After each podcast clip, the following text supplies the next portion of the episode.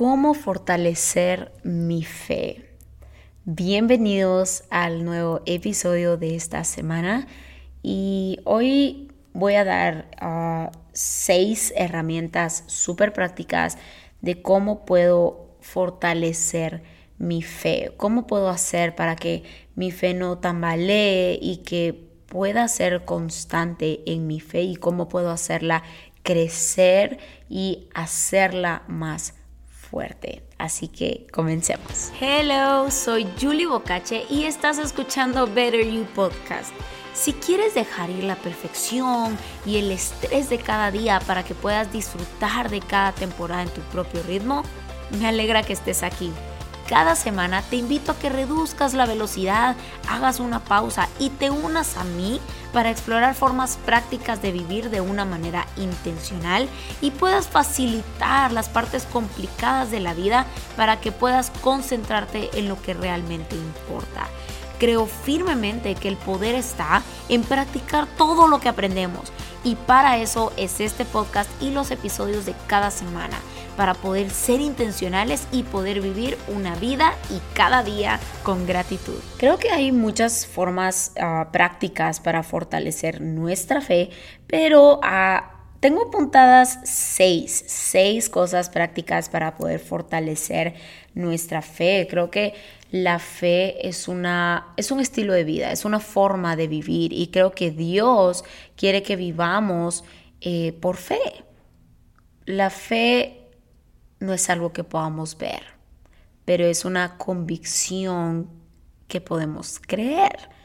Y la fe te dice, cree lo que aún no puedes ver.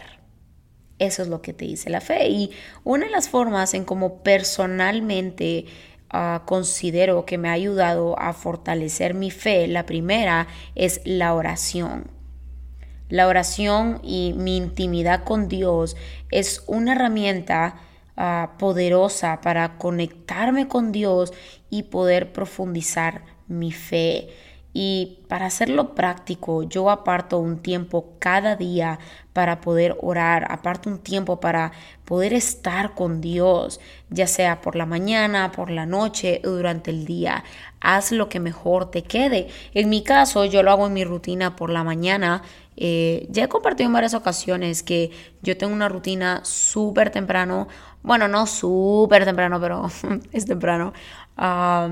mi rutina me toma aproximadamente de dos horas idealmente, pero puedo irme, puedo irme hasta tres, todo depende de uh, qué tan temprano me estoy levantando, pero eh, tengo todas las mañanas, tengo mi rutina, ah, lo primero que hago es ah, hago mi journal, Em, para los que no saben, saqué un journal, saqué cuatro ediciones de este journal. El journal es una práctica que hago todos los días. Escribo ah, la fecha, el día, escribo eh, un versículo del día, una palabra del día o una frase del día. Escribo cinco cosas de por qué estoy agradecida hoy, pero escojo... Uh, detalles, detalles pequeños que no pasan todos los días y escribo cinco sueños que tengo para mi vida. Ah, y al final tengo a quién voy a bendecir hoy y tengo como meta bendecir a dos personas al día. Entonces ese es el primer paso para mi rutina. Luego ah, tengo mi tiempo con Dios, empiezo a orar, tengo un, un prayer journal, se llama, es un journal de oración.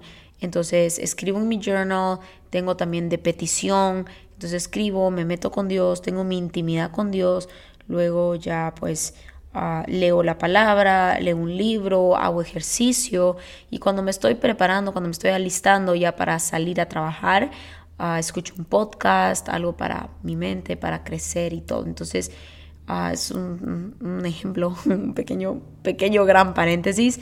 Em, a lo que voy es que puedas apartar un tiempo en tu día para orar no sé si a ustedes les sale a esa estadística o ese porcentaje terrible en el iPhone de cuánto tiempo pasamos todos los días viendo las redes sociales. Yo cuando vi eso en mi pantalla me asusté y dije, no puede ser posible que esto, esta cantidad de tiempo esté perdiéndola en cosas que no valen la pena. Y de verdad creo que apartar ese tiempo de oración es vital. Es como, ¿quién puede salir hoy sin teléfono? Casi nadie. Orar es más importante que eso. Entonces, creo que tenemos que hacer un tiempo para orar. Porque a veces dicen, no, es que no me da tiempo. Mentira. Porque si tenemos tanto tiempo perdiéndolo en redes sociales, sí tenemos tiempo para orar. Y en mi caso, yo aparto ese tiempo de oración por la mañana. Me gusta iniciar mi día con Dios y en Dios. Entonces, eso me prepara para mi día. Y literal, yo no puedo salir si no he tenido ese tiempo con Dios. Entonces, esa es el, la primera herramienta que les quiero dar hoy, es la oración, de cómo puedo fortalecer mi fe con la oración, teniendo un tiempo con Dios, teniendo intimidad, una relación con Dios. El segundo, que creo que también ya lo dije, eh, estudiar la Biblia, leerla y estudiarla. Creo que es una manera buena para aprender más acerca de la palabra de Dios y eso nos va a ayudar a crecer en nuestra fe también. Algo que también puede, puede ayudarles es a considerar unirse a un grupo de lectura o algún estudio bíblico o incluso encontrar un devocional un devocional para leer todos los días y que pueda complementarse con la palabra y con una enseñanza. Entonces, el estudio de la Biblia definitivamente va a ser mi segunda herramienta para poder crecer en fe. Además, la Biblia está llena de historias de mujeres y hombres de fe. Y qué mejor que inyectar esa misma fe. Em, la tercera herramienta es adoración. Adoración no solo estamos hablando de algo musical. Nosotros podemos adorar con cada acción que hacemos en nuestro día a día. Y adoración también conlleva asistir a la iglesia todos los domingos, participar en los servicios de oración, de adoración, que nos pueden ayudar a fortalecer nuestra fe y conectarnos con Dios crecer en nuestra relación con Dios. Y no solo eso, llenarnos eh, y conectarnos con una comunidad también de creyentes que buscan lo mismo que nosotros. Eso crea comunidad. Eso me lleva a mi otro punto, al cuarto punto, que es compañerismo. Pasar tiempo con otras personas que creen lo mismo que nosotros o que incluso quieren aprender lo mismo que nosotros o que queremos crecer en fe puede ser una gran fuente de apoyo y de aliento también y de motivación. Unirnos a un grupo pequeño eh, o asistir a alguna conferencia para conectarnos con otras personas que tienen un mismo fin, un mismo objetivo, crecer en fe, también puede ser un apoyo para eso. El quinto punto es el servicio. Servir a los demás es una gran manera de poner nuestra fe en acción y tener un impacto positivo en el mundo, poder compartir un poco de lo que de lo mucho que Dios nos ha dado. Incluso si leo un versículo hoy que yo pueda compartirlo con alguien. Yo me recuerdo que en una de esas eh, veces, en uno de esos días, cuando llené en mi journal de a quién voy a bendecir hoy, me recuerdo que hice un, edité en Canva un, puse el nombre de la persona así bonito, una como foto en Canva y puse a un fondo de un color, puse el nombre de la persona y les puse un versículo y les puse un pequeño párrafo como unas palabras eh, para, ese, para esa persona. Entonces puse el versículo y le dije, espero tengas un buen día, espero que este versículo pueda hablar a tu corazón, no importa lo que puedas estar pasando, Dios tiene un propósito, etcétera, etcétera. Y me recuerdo que me tomé el tiempo para mandárselo. Esta vez me puse el reto de cinco personas y se lo mandé a cinco personas y de verdad pude tener un pequeño detalle y dar un pequeño impacto positivo con esas personas. Entonces, el servir a los demás también es una manera para poner nuestra fe en acción. Entonces, eso también puede ayudar a crecer nuestra fe. Y el último y el sexto, este es un episodio así express y práctico. El sexto es la meditación en su palabra. Es, me refiero, mejor dicho, a tomarme el tiempo para tener un momento de quietud en mi mente, con mi para decir, tomar una pausa y tener un tiempo con Dios, concentrarme en Dios y en lo que dice su palabra.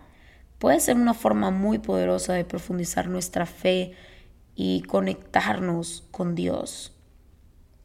Necesitamos esta intencionalidad para crecer en nuestra fe.